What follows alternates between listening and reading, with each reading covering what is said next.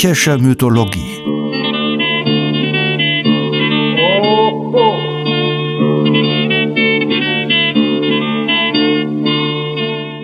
Helgas nützlicher Podcast.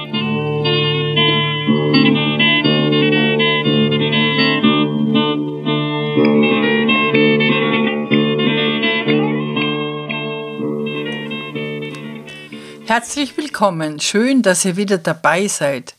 Heute geht es um weitere merkwürdige Geburten, hauptsächlich aber um Hephaistos. Er ist ein Sohn Heras mit ihrem Ehemann Zeus und damit der Bruder der letztens erwähnten Eileithia, der Geburtsgöttin, die ihm aber wenig beigestanden hat, wie wir gleich hören werden. Zunächst wird man feststellen, dass Hephaistos der Gott des Feuers ist. Und es liegt nahe, ihn mit der schöpferischen und magisch scheinenden Tätigkeit eines Schmiedes in Verbindung zu bringen. Darin mag man auch die kulturhistorisch bedeutenden Schritte der Menschheit gespiegelt sehen, die Feuerbeherrschung und die Metallbearbeitung, die mit der Erfindung des Pluges auch eng mit dem Ackerbau verbunden ist. Hephaistos hatte aber trotz seiner ehrwürdigen Stellung als Feuergott bei den Olympiern eine gewisse Außenseiterposition. Nicht nur, weil er sich die Hände schmutzig machte bei seiner Arbeit, es mag auch damit zusammenhängen, dass der Schmied in allen Kulturen gesondert arbeitet, in Höhlen oder speziellen Werkstätten, wegen des Lärms und vor allem wegen der Feuergefahr. Hephaistos haftet das Proletarische an. Er war hässlich, war behaart, hatte dunkle Haut, war klein und hinkte bzw. konnte kaum gehen. So beschreibt ihn Homer. Auch wenn Zeus ihm aus schlechtem Gewissen die schönste Göttin Aphrodite zusprach, so konnte er dieses Glück nicht genießen, denn Aphrodite verhöhnte ihn mit dauerhafter Untreue. Er zeichnete sich in Liebesdingen auch sonst nicht unbedingt als gewandt aus. Seine Söhne sind der keulenbewehrte Räuber Periphetes, der nichts zu tun hatte, als den Pilgern auf dem Weg nach Epidauros aufzulauern, und der allerdings hochverehrte Erichthonios, den ebenfalls eine Art Behinderung kennzeichnete. Seine Zeugung scheint verunglückt. Das tut aber seiner späteren segensreichen Wirkung keinen Abbruch. Hephaistos entbrannte unpassend in Liebe zur ewigen Jungfrau Athene, aber diese wehrte seinen Angriff ab mit der Lanze, wie es scheint, dennoch verspritzt Hephaistos seinen Samen, und zwar auf ihren Oberschenkel. Angewidert säubert sich die jungfräuliche Göttin mit einem Wollfetzen, der dann auf die Erde fällt, woraus sich sein Name ableiten soll. Erion Wolle und Chton Erde. Und wie wir wissen, trägt die Erde gerne aus, in ihrem Schoß wächst der Embryo heran und Athene nimmt das Kind kaum der Erde entsprossen, liebevoll in die Arme, wie es rührend zahlreich auf Vasenbildern dargestellt wird. Hephaistos ist übrigens auf diesen Vasenbildern meist anwesend. Sie zieht das Kind Erechthonios in ihrem Tempel auf, das als Schlange verwandelt unter ihrem Schild Schutz sucht. Später wird es Schlangenbeine haben oder einen Schlangenunterleib. Erythonios erhält die Herrschaft über Attika, im Besonderen aber über Athen, die Stadt seiner sozusagen Mutter, Stiefmutter Athene. Und im Katalog der frühen Könige Athens nimmt er einen prominenten Platz ein. Von Athene erhält er auch zwei Tropfen des Gorgonenbluts. Der eine tötet, der andere heilt und erweckt zum Leben. Seine Behinderung, der Schlangenunterleib, macht ihn erfinderisch. Er gilt als Urheber des Wagens, wenn nicht überhaupt des Rades. Der Wagen machte sein Fortbewegungsmanko wett. Ein Nachkomme von Erichthonios wird Daedalus sein, der geniale Erfinder, der also von Hephaistos abstammt. Der Name Erichthonios wird aber auch abgeleitet von Eris Streit, denn er wurde durch Eltern geboren, die im Kampf lagen. Die Eltern haben aber mehr gemeinsam, als sie trennt. Sie geben ihre Kunst und ihr Wissen an die Menschen weiter. Hephaistos die Metallarbeit und überhaupt die Gabe des Erfindens, Athene lehrte das Spinnen und Weben. Als solche werden sie besonders in Athen hoch verehrt und Hephaistos gilt als Garant für ein gesittetes, gestaltetes, gesichertes, ja ein schönes Leben. Der Hephaistos geweihte Tempel im Zentrum Athens gehört übrigens zu den besterhaltenen griechischen Tempeln überhaupt. Andererseits deutet die Verbindung Hephaistos mit der Erde, die den Samen ausgetragen hat, darauf hin, dass der Mensch aus Feuer und Wasser geboren ist. Und das findet sich ja tatsächlich in vielen Mythen. Ein Blitz stürzt zur Erde und erzeugt mit ihr den Menschen. Oder geläufiger, die äußere Form des Menschen wird von einem göttlichen Wesen zufällig oder absichtlich aus Lehm oder Erde geformt und der feurige Geist wird ihm eingehaucht. Hephaistos ist nach Hesiod der Schöpfer der ersten Frau und geistesverwandt ist ihm Prometheus, der ja auch verantwortlich sein soll für die Schöpfung und Erhaltung des Menschengeschlechts. Wir hören aus Der gefesselte Prometheus von Aeschylus Ausschnitte aus dem ersten Dialog, in dem Hephaistos auftritt. Hephaistos ist mit seinen riesenhaften Begleitern Kratos, das ist die Kraft, und Bia, das ist die Gewalt, ans Ende der Welt gekommen. Auf Befehl von Zeus, seinem Vater und Herrscher, muss er den widerspenstigen Prometheus an einen in der Luft hängenden Felsen schmieden. Er zögert, denn sein Mitleid mit dem, dessen Leid durch seine Schmiedekunst ewig dauern wird, wird dadurch gesteigert, dass er dessen Widerstand gegen Zeus gut nachvollziehen kann und er in Prometheus einen Verwandten sieht. Wir hören Kratos und Hephaistos, der seine Kunst verflucht. Kratos treibt ihn aber an. Kratos, wir stehen am fernsten Saum der Welt, dem skytischen Gelände jetzt, in unbetretener Einsamkeit. Hephaistos, du wirst eingedenk jetzt sein des Amts, das dir der Vater übertrug. Hephaistos, ich zittre, den verwandten Gott mit Gewalt zu schmieden an ein unwirtbar Geklüft, wo nie Gestalt, nie Stimme eines Menschen dir sich naht, von glühenden Stahl der Sonne dir versenkt, der gliederblühende Kraft dahin welkt, bis ersehnt dir dann den Tag einhüllt die buntgewandte Nacht. Dann fort den Frühreif wieder schmilzt der Sonne Blick, niemand, der dir helfen kann wirst viele Jammerklage vergebens schreien, denn unerbittlich zürnet Zeus. Sie ist hart, ein jeder, der in neuer Macht sich sieht. Kratos. Auf, auf! Was säumst du? Und bedauerst ihn umsonst. Wie? Hassest du nicht diesen gottverhassten Gott, der doch den Menschen frevelnd bracht das Feuer? Hephaistos. Stets ohn Erbarmen bist du und voll wildem Trotz. Kratos. Es hilft ja doch nichts, Tränen ihm zu weinen. Hephaistos. O dieser Hände hundertfach verhasst Gewirb! Kratos. Warum verhasst dir? Des Grams, der jetzt dich drückt, trägt deine Kunst dir keine Schuld. Selbst Herr nennst du niemand außer Zeus. Hephaistos. Ich seh's, entgegen dem zu sprechen habe ich nichts. Kratos. Und eilst du dich nicht? Hephaistos. Die Ketten sind ja schon zu sehen. Kratos. Um die Hände leg sie, aus aller Kraft, mit deinem Hammer, nagle fest sie an den Fels.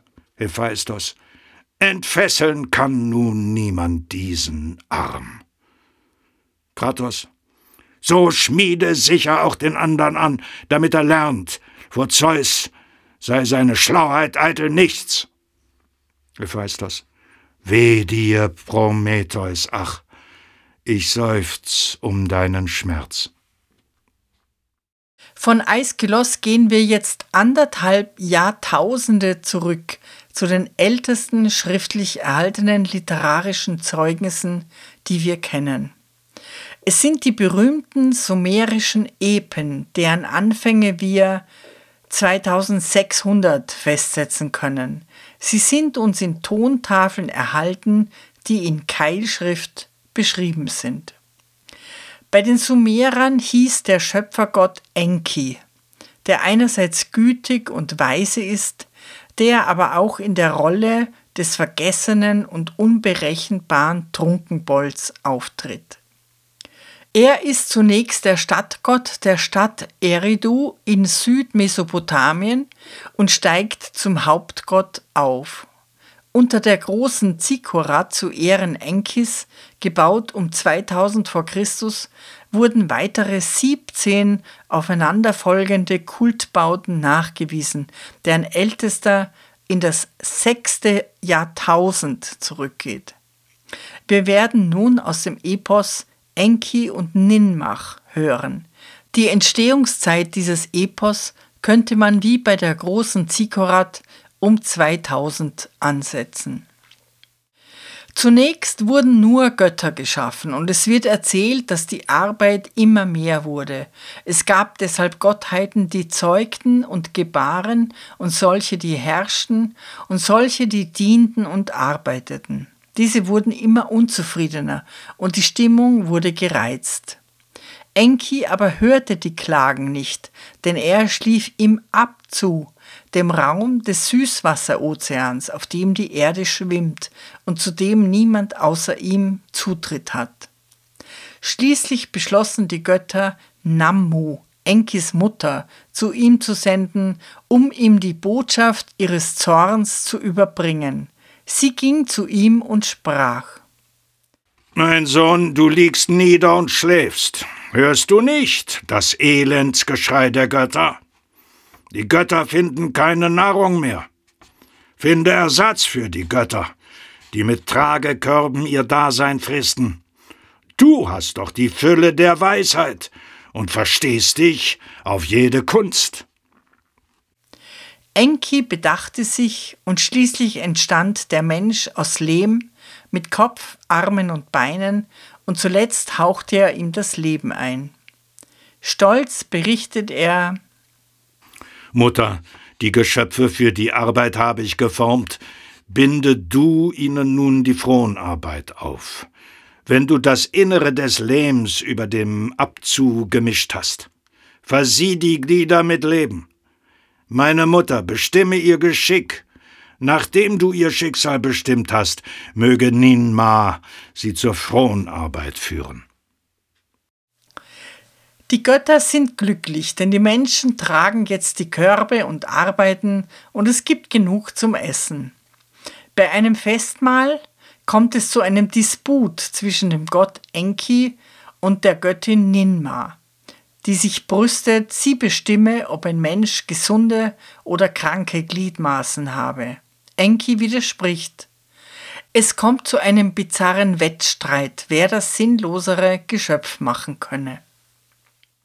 Den ersten Mann, einen mit herunterhängenden Händen, der sich nicht beugen kann, um etwas zu erreichen, diesen Mann schuf Ninma aus Lehm. Enki sah diesen Mann.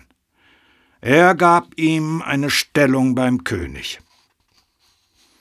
Den zweiten Mann, mit Augen, die nicht sehen, diesen Mann schuf Ninma aus Lehm. Enki sah diesen Mann. Er wurde ein großer Sänger des Königs. Den dritten Mann mit schwarzen Füßen, mit klumpigen Füßen, diesen Mann schuf Ninma aus Lehm. Enki sah diesen Mann. Er sollte Silber schmieden. Den vierten Mann, der war dumm. Diesen Mann schuf Ninma aus Lehm. Enki sah diesen Mann. Er sollte am Hof des Königs arbeiten. Den fünften Mann mit Hoden, die immer tropften, diesen Mann schuf Ninma aus Lehm. Enki sah diesen Mann. Er badete ihn in Beschwörungswasser, und sein Leiden verließ ihn.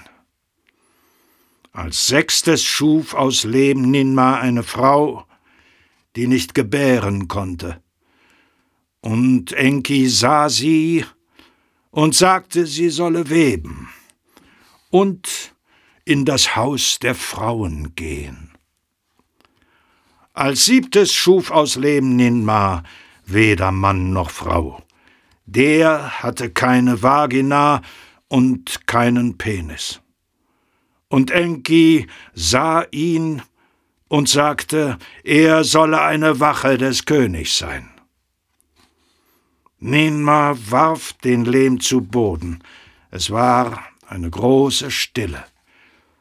Enki sagte, Ich habe deinen Geschöpfen ein Schicksal gegeben ich habe ihnen das tägliche Brot gegeben. Und Enki machte Umul.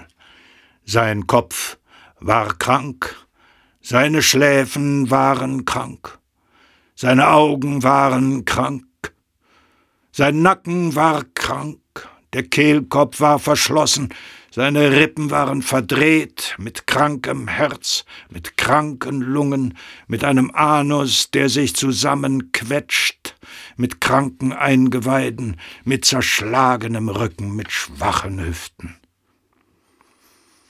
Ninma wandte sich zu Umul. Sie trat nahe zu ihm und gab ihm Brot. Aber Umul konnte nicht essen. Sie fragte ihn. Er konnte nicht antworten. Er konnte sich nicht hinlegen.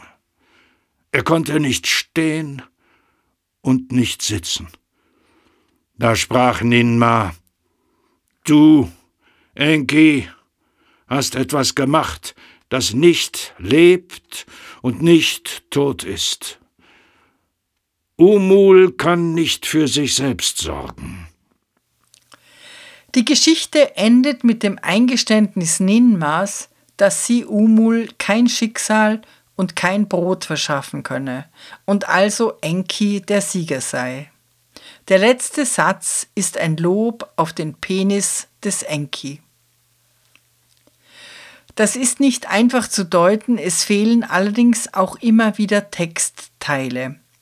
Die Götter betrinken sich und überbieten sich dann in der Schöpfung Behinderter und der, der den Behindertsten macht, gewinnt? Oder ein Plädoyer für die Integration Behinderter? Oder erklärend, ja, es gibt Behinderte, aber nur weil die Götter, die sie gemacht haben, betrunken waren? Oder ist Umul einfach ein Baby, das Hilfe braucht, weil es nicht für sich selbst sorgen kann? Es könnten auch sarkastische Ausführungen zu den Fähigkeiten der königlichen Beamten sein. Schwachsinnige haben bei Hof die größten Chancen. Es wurde auch gesagt, dass die sumerischen Epen sich teils hervorragend für eine szenische Umsetzung eignen. Das scheint mir hier gut vorstellbar. Das wäre dann allerdings eine ziemlich lustige Farce, deren Sarkasmus vor nichts Halt macht, und politisch korrekt wäre die Aufführung auch nicht. Interessant ist aber auf jeden Fall, dass ein Sänger als blind imaginiert wird, wie Homers Demodokos oder Homer selbst, und dass der Schmied lahme Füße hat, wie Hephaistos oder Wieland. Wieland entstammt dem nordischen Sagenkreis. In der Sidrek-Saga war er der Sohn des Meerriesen Wadi und wurde von diesem bei einem Schmied in die Lehre gegeben. Dort wurde Wieland gequält und suchte sich eine andere Lehrstelle, diesmal bei den Zwergen, die ihn zum geschicktesten aller Schmiede ausbildeten. Sie wollten ihn behalten, weil sie seine Begabung erkannten, aber Wieland konnte in einem Einbaum die Weser hinunterfliehen. Er fand Zuflucht bei König Nidung in Jütland und wurde dessen Mundschenk. Als er einmal drei Messer im Meer säuberte, kam ihm eines abhanden, und flugs schmiedete er ein neues. Als der König dieses neue Messer gebrauchte, schnitt es nicht nur das Fleisch, sondern durch den Teller tief in die Tafel hinein. Als bekannt wurde, dass Wieland der kunstreiche Schmied war, ließ ihm König Nidung die Beine lähmen, da er Wieland an seinen Hof binden wollte. Wielands Rache war fürchterlich. Er tötete die beiden Söhne des Königs und verarbeitete ihre Schädeldecken zu prunkvollen goldenen Trinkschalen für die königliche Tafel. Damit nicht genug, vergewaltigte er die Tochter des Königs und dieser war hilflos, denn Wieland schmiedete sich in ein Federkleid und floh durch die Lüfte. Anders als Wieland, dem die Lähmung wegen seiner großen Kunst beigebracht wird, ist Hephaistos schon als Kind lahm. In der Folge über Aphrodite haben wir gehört, wie er sein Dasein als Gelähmter verflucht und wie er den Eltern dafür die Schuld gibt. Sein Fluch in der Odyssee wegen seiner Verkrüppelung sei in Erinnerung gerufen.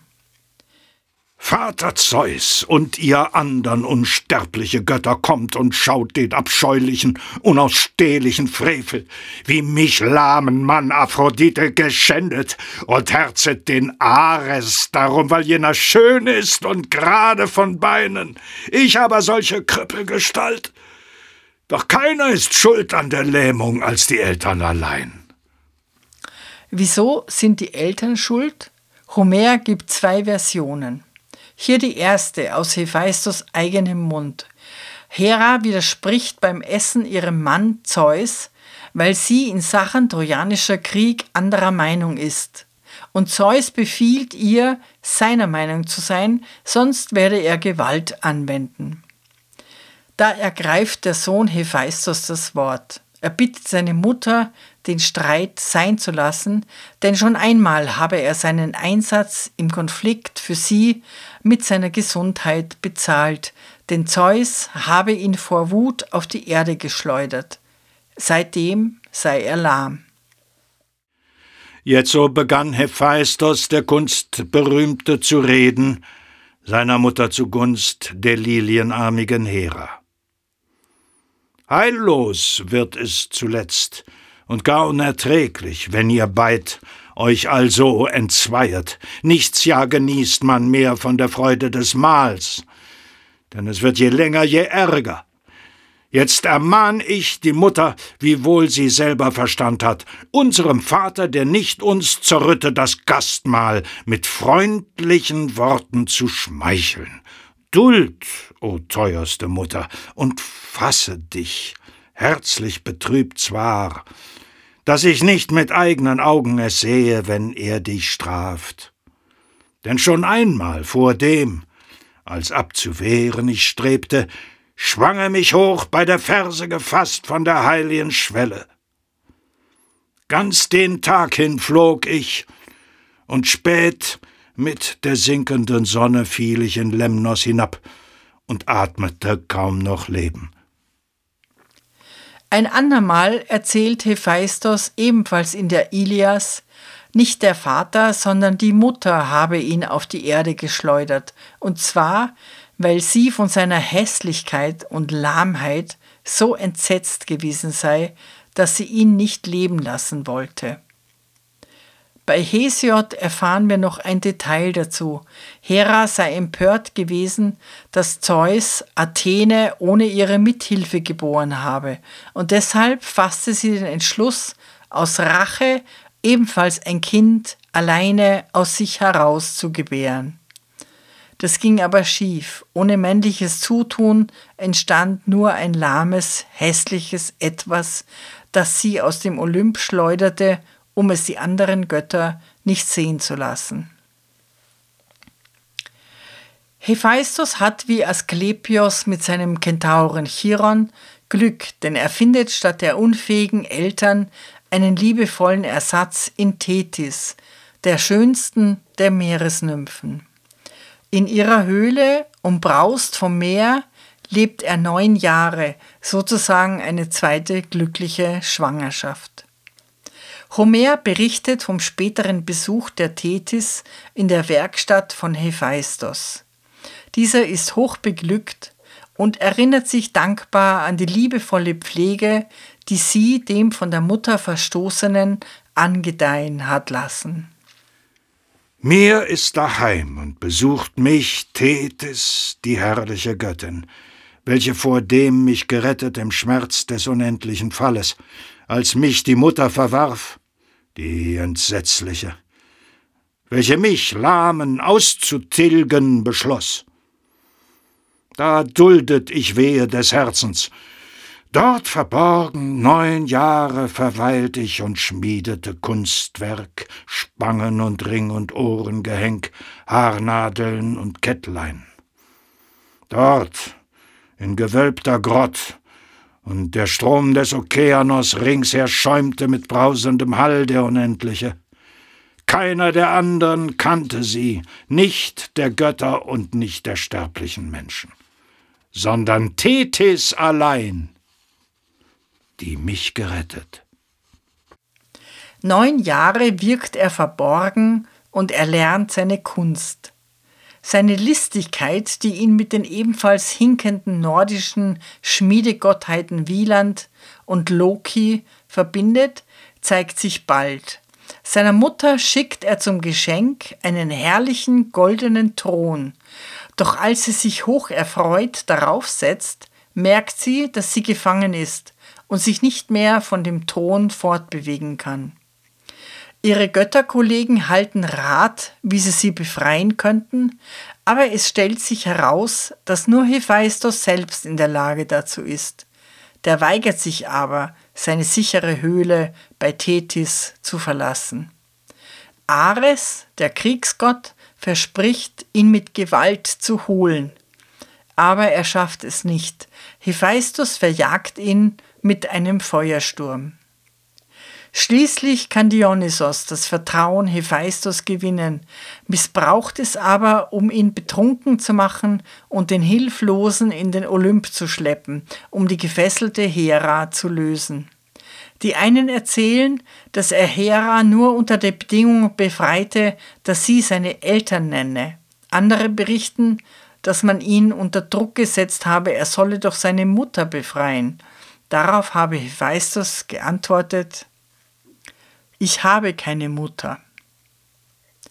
Hephaistos erzählt die Geschichte eines abgelehnten Kindes in allen Facetten. Interessant ist auch die Beliebigkeit, mit der Ursache und Wirkung vertauscht werden. Zeus stürzt ihn, und hier ist der Sturz die Ursache der Lähmung. Hera stürzt ihn, und hier ist die Lähmung die Ursache des Sturzes. Aus der Perspektive des Kindes ist das folgerichtig. Für seine Tragödie ist es ohne Bedeutung, was zuerst war. Das Kind ist und bleibt lahm und verstoßen. Der goldene Fesselthron, den das Kind der Mutter sendet, ist ein sehr dichtes Bild. Die Mutter herrscht, aber sie kommt aus diesem Herrschen nicht heraus. Hephaistos verlangt die Nennung seiner Eltern, also dass sie ihr Kind nicht länger verleugnen und damit auch ihre Schuld eingestehen. Im Olymp hat er nach seiner Rückkehr zwar einen festen Platz, der aber immer ein wenig prekär bleibt. Das schlechte Gewissen dem Benachteiligten gegenüber bleibt bestehen. Und es gibt immer wieder die Situation, dass man sich über ihn lustig macht. Es ist auch die Rede vom schallenden Gelächter der Götter über ihn, als er da schwitzend und keuchend, mühsam hinkend versucht, es ihnen recht zu machen, für sie kocht und sie als Mundschenk bedient. Darin spiegelt sich wohl auch die Missachtung der Arbeit generell und die untergeordnete Stellung des Handwerkers. Es entwickelt sich ein Strang in der Tradition, ihn als stehende komische Figur zu sehen. Zum Beispiel, wenn ihn Dionysos betrunken auf einem Esel mit riesigem Phallus in den Olymp abschleppt. Dies ist schon auf frühen Vasenbildern zu sehen. Aber er hat die Häuser der olympischen Götter errichtet, mit kunstvollen ehernen Platten verziert, und als Künstler gebührt ihm der allerhöchste Respekt. Homer betont, dass ihn die gedankliche Konzeption der Werke auszeichnet, nicht die handwerkliche Durchführung. Er bildet die Kunst mit erfindungsreichem Verstande, wie er schreibt. Deshalb finden wir Bildwerke von ihm, die ihn in höchster geistiger Konzentration zeigen. Er schmiedet die Pfeile Apolls, selbstfahrende Wagen für die Götter, den Zweizack des Hades und den Dreizack des Poseidon, den goldenen Wagen des Helios, macht den Bogen der Artemis und für sich selbst schuf er zwei goldene automatische Mädchen, auf die er sich bei seinem mühsamen Gehen stützen konnte. Diese waren intelligent, konnten sprechen und hatten handwerkliche Fähigkeiten. Vielleicht am berühmtesten aber sind die Waffen, die er schmiedete, darunter besonders die des Achilles. Deren Herstellung widmet sich Homer in der Ilias ausführlich. Tethys, Achilles Mutter, die Hephaistos einst nach dem Sturz errettet und gepflegt hat, sucht Hephaistos in seiner Werkstatt auf. Ihn dort fand sie voll Schweiß um die Blasebälge beschäftigt, eiferig, denn drei Füße bereitet er, zwanzig in allem rings zu stehen an der Wand der wohlgegründeten Wohnung. Goldene Räder befestigt er jeglichem unter den Boden, dass sie von selbst annahten zur Schar der unsterblichen Götter, dann zu ihrem Gemach heimkehrten, ein Wunder dem Anblick. Sie nun waren so weit gefertiget, nur noch der Henkel, Zierat, fehlte daran, jetzt fügte sie hämmernd die Nägel. Während er solches erschuf, mit erfindungsreichem Verstande, siehe, da kam ihm nahe die silberfüßige Tethys. Hephaistos unterbricht seine Arbeit und spricht zu seiner Frau, auf, nun reiche du ihr des Gastrechts schöne Bewirtung, während ich selbst die Bälge hinwegräum und die Gerätschaft. Sprach's und erhob sich vom Amboss das rußige Ungeheuer. Hinkend und mühsam strebten daher die schwächlichen Beine. Abwärts legt er vom Feuer die Bälg und nahm die Gerätschaft und verschloss sie im silbernen Kasten. Wusch sich dann mit dem Schwamme, die Händ beit und das Antlitz, auch den Hals, die haarumwachsene Brust. Hüllte den Leibrock um und hinkte sodann aus der Tür. Und Jungfrauen stützten den Herrscher, goldene, Lebenden gleich, mit jugendlich reizender Bildung. Diese haben Verstand in der Brust und redende Stimmen, haben Kraft und lernten auch künstliche Arbeit. Schräge vor ihrem Herrn hineilten sie, er, nachwankend, nahte, wo Tethys saß und ruht auf dem schimmernden Sessel. Tethys bittet Hephaistos um Rüstung und Waffen für ihren Sohn Achill, damit er seinen Kampf um Troja weiterführen könne, obwohl sie ahnt, dass sein Tod nahe ist. Hephaistos kommt der Bitte sofort nach. Zwanzig bliesen zugleich der Blasebälg in die Öfen, allerlei Hauch aussendend des glutanfachenden Windes. Jener stellt auf die Glut unbändiges Erz in den Tiegeln, auch gepriesenes Gold und Zinn und leuchtendes Silber. richtete dann auf dem Block den Amboss, nahm mit der rechten drauf den gewaltigen Hammer und nahm mit der linken die Zange. Erst nun formt er den Schild, den ungeheuren und starken, ganz ausschmückend mit Kunst. Ihn umzog er mit schimmerndem Rande, dreifach und blank, und fügt das silberne schöne Gehenk an. Aus fünf Schichten gedrängt war der Schild selbst, oben darauf nun bildet er mancherlei Kunst mit erfindungsreichem Verstande. Homer schildert nun ausführlich, was alles auf dem Schild zu sehen ist, und es entsteht ein Bild des ganzen Lebens. Zwei Städte werden beschrieben, die eine im Krieg, das Kampfgetümmel wird wie üblich geschildert und Homer erwähnt, wie echt das rote Blut auf dem goldenen Schild aussieht. Die andere Stadt ist im Frieden.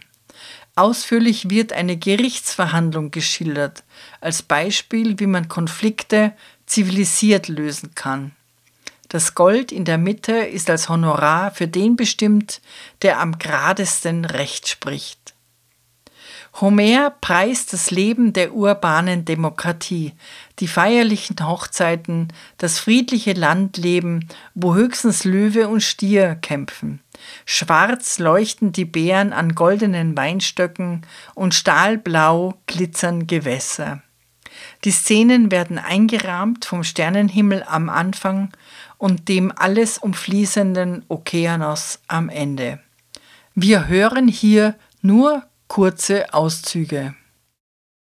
Drauf nun schuf er die Erd und das wogende Meer und den Himmel, auch den vollen Mond und die rastlos laufende Sonne.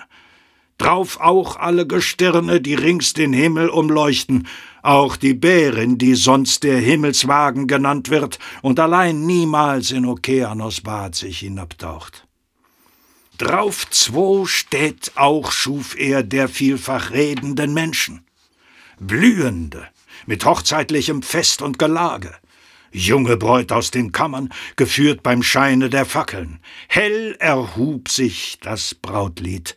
Tanzende Jünglinge drehten behende sich unter dem Klange. Auch war dort auf dem Markte gedrängt des Volkes Versammlung, denn zween Männer zankten und haderten wegen der Sühnung um den erschlagenen Mann. Es beteuerte dieser dem Volke, alles hab er bezahlt, ihm leugnete jener die Zahlung. Jeder drang, den Streit durch des kundigen Zeugnis zu enden. Diesem schrien und jenem begünstigend eifrige Helfer.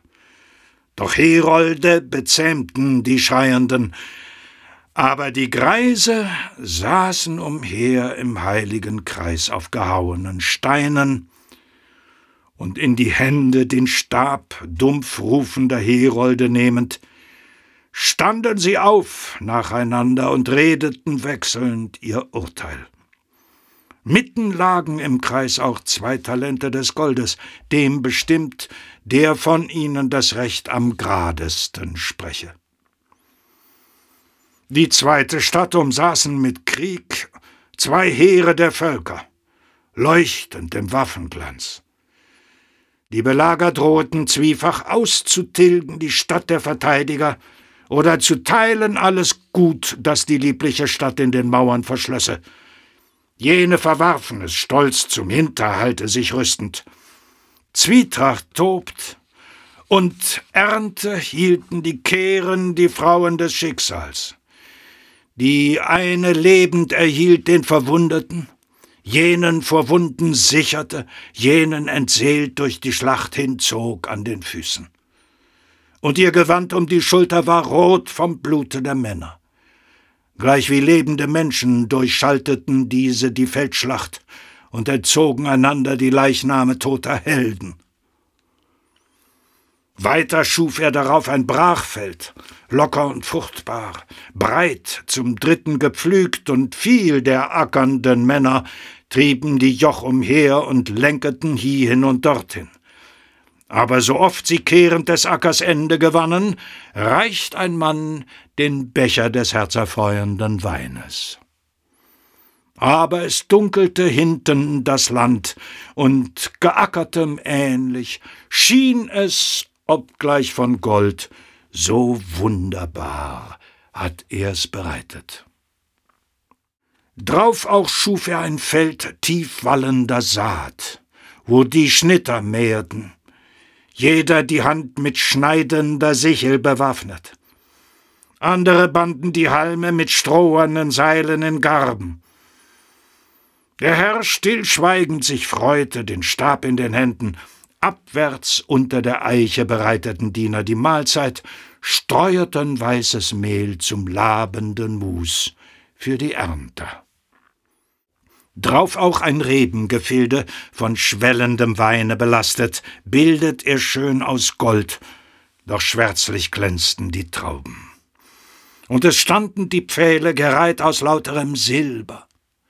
Rings dann zog er den Graben von dunkler Bläue des Stahles, Jünglinge nun, aufjauchzend vor Lust, und rosige Jungfrauen trugen die süße Frucht in schön geflochtenen Körben. Eine Herd auch schuf er darauf, hochhäuptiger Rinder. Einige waren aus Golde geformt, aus Zinne die andern. Laut mit Gebrüll vom Hof enteilten sie dort auf die Weide. Längs dem rauschenden Fluss, der hinabschoss, wankend vom Schilfrohr. Aber goldene Hirten begleiteten emsig die Rinder, vier an der Zahl, auch folgeten neun schnellfüßige Hunde. Im anmutigen Tal durchschwärmt von silbernen Schafen, schuf der hinkende Feuerbeherrscher Hirten, Geheg und Hütten, zugleich und schimmernde Ställe. Blühende Jünglinge dort und vielgefeierte Jungfrauen tanzten die Reihen, an der Hand einander sich haltend. Schöne Gewand umschlossen die Jünglinge, hell wie des Öles sanfter Glanz und die Mädchen verhüllete zarte Leinwand. Jegliche Tänzerin schmückt ein lieblicher Kranz, und den Tänzern hängen goldene Dolche zur Seit an silbernen Riemen. Auch die Gewalt des Stromes Okeanos bildet er ringsumströmend, am äußeren Rand des schön vollendeten Schildes. Tethys ist glücklich, nimmt die Waffen in Empfang und fliegt über Wolken zu ihrem tapferen Sohn Achill, der damit vielen den Tod bringen wird. Und auf seinem Schild sind all die schönen Szenen abgebildet, in denen Dolche nur Folklore-Requisiten sind, an silbernen Riemen, die Utopien, die schildern, wie das Leben sein könnte, wenn es nicht so viele vom Schlage des Achill und Agamemnon und Hektor und Menelaos und Aias und Clytemnestra und Paris und Helena und Ares und Zeus und Hera gebe, geschaffen von dem Gelähmten, dem Ausgelachten, der allen Grund hätte, der ganzen Welt Krieg an den Hals zu wünschen.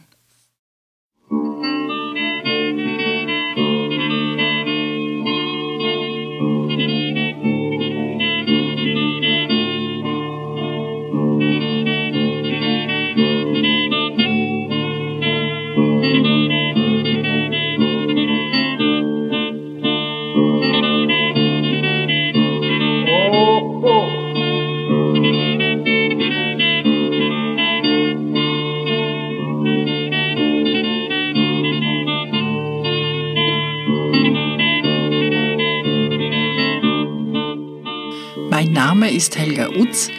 Ich unterrichte in Wien an der Universität für angewandte Kunst und ich bin von Haus aus Musiktheaterdramaturgin. Meine Studien im Bereich der Mythologie und das Interesse daran rühren sicherlich von der Oper her. Jedes Mal, wenn man über einen Stoff oder eine Konstellation am Theater erforscht, stößt man auf die Antike. Deshalb möchte ich auch die griechische Mythologie nicht unbedingt isoliert betrachten, sondern immer wieder Beispiele bringen, die Gedanken oder Formen fortführen und mein Wunsch ist dazu beizutragen, dass man reicher wird, indem man lernt, Verbindungen herzustellen. Die Musik stammt von Kostas Bezos, geboren 1905 in einem kleinen Dorf in der Nähe von Korinth, einem politischen Journalisten, Cartoonisten und begnadeten Musiker. Bezos starb 1943 unter der deutschen Besatzung an Tuberkulose. Die Aufnahme von Kostas Bezos und seiner Gruppe entstand 1930 für Schellack in Athen. Ich bedanke mich bei Art Feder in Darmstadt, der die Texte so schön einspricht, und bei Patrick Bischei und Michael Erhardt, die ihn aufnehmen, sowie bei Jörg Behrens in Hamburg, der unseren Podcast daraus herstellt.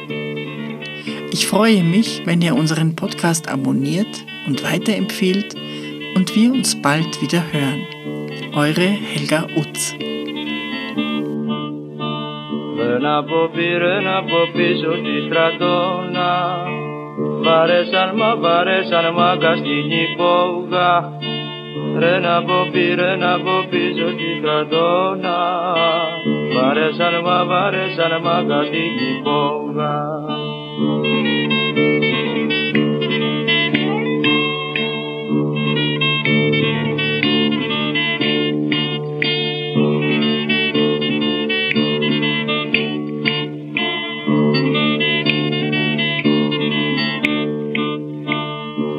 Μπαίνει ένας μπα, μπαίνει ένας μπάτσος με το κουπιό και ρίχνει μου και ρίχνει μου σμούλα στο ρούχο. Μπαίνει ένας μπα, μπαίνει ένας μπάτσος με το κουπιό και ρίχνει μου και ρίχνει μου σμούλα στο ρούχο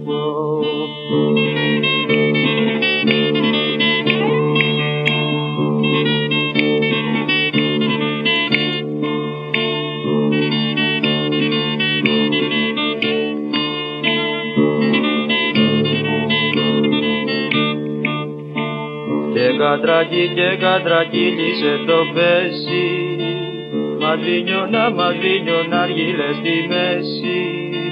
Και κατρακί και κατρακύλισε το πέσι Μαδρίνιωνα, μαδρίνιωνα αργύλες στη μέση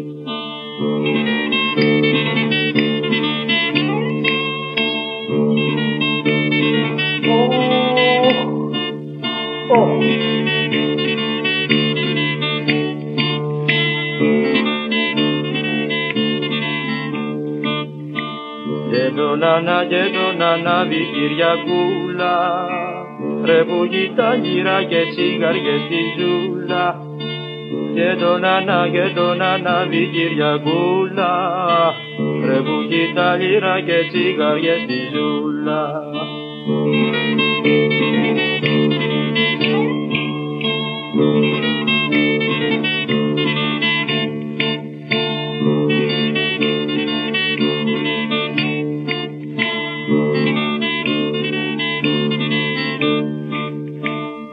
σου ρε μη, γεια σου ρε μίτσο στραβοκάνι Πούσε μας του, πούσε μας του ρε αυτό του μάνι Γεια σου ρε μη, γεια σου ρε μίτσο στραβοκάνι Πούσε μας του ρε, πούσε μας του ρε αυτό του μάνι